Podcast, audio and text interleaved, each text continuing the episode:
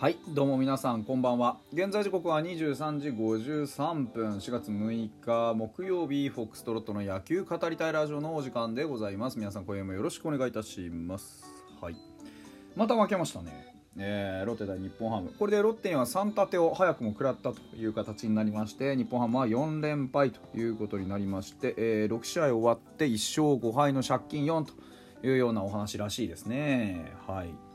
あのー、まあまあまあまあまあまあまあまあまあまあまあまあなんぼ言ってもね後悔しても遅いんですけどあのー、もったいないですよね全てがもったいない、うん、あの何をそんなに暗くなる必要があるのかとは思うんですけれどもまずもってこう雰囲気が重たいじゃないですかたかだか6試合終わっただけでなんかもう最下位確定ですみたいな空気感が出てるのは僕は納得はいってないんですけど。あのー、それこそ目の前でねロッテさんに3勝をプレゼントしたわけじゃないですか。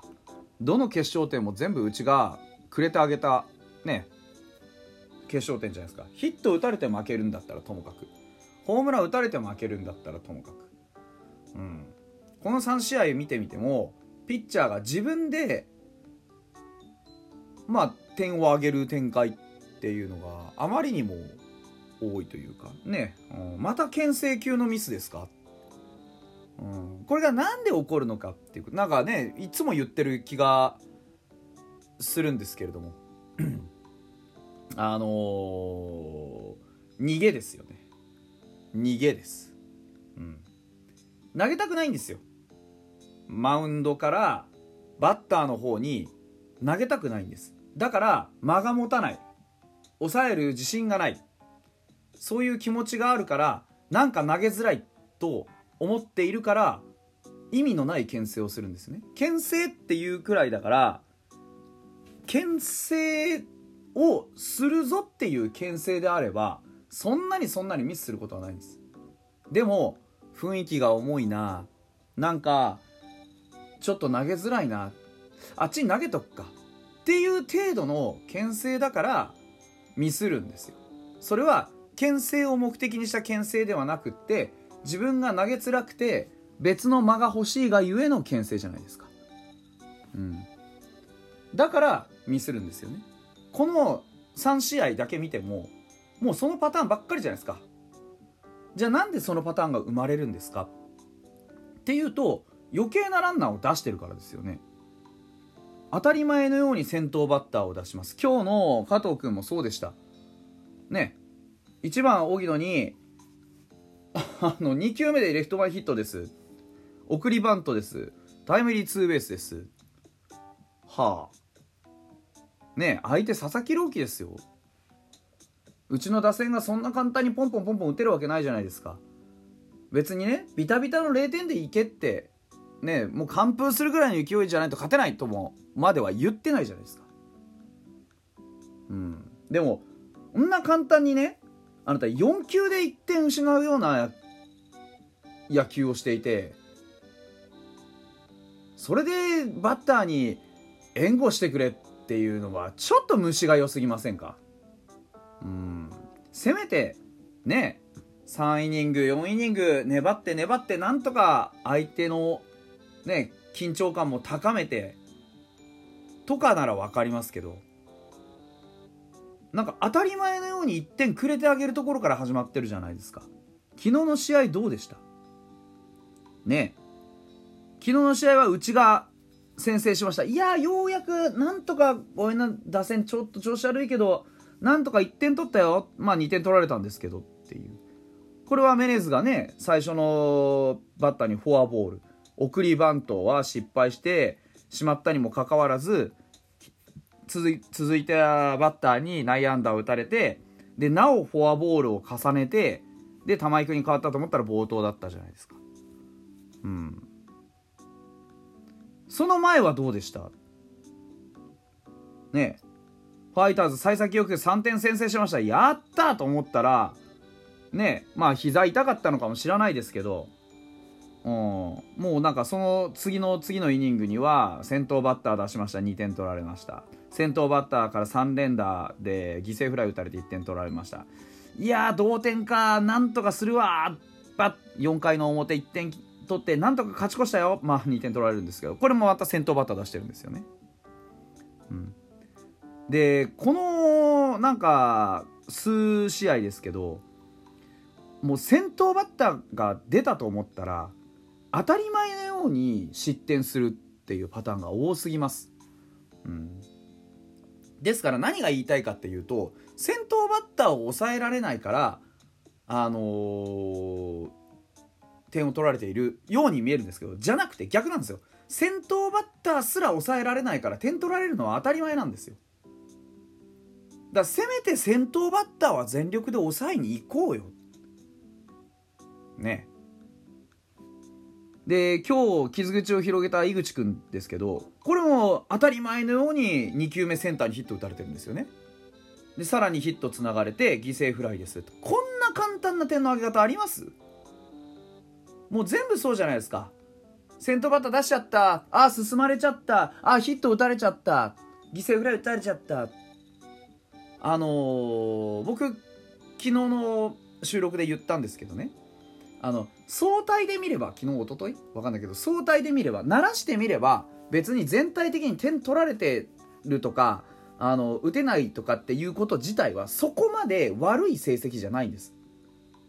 なんですけどこうやって今みたいに場面場面を切り出してみるとまあとんでもなくレベルが低いんですよ。でもオープン戦こんなことしてなかったじゃないですか。だからまた結局メンタルの話になってくるんですよね。うん。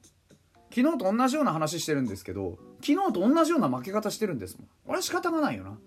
うん。だからオープン戦でやってきたことが自信につながってないんですよねまだ。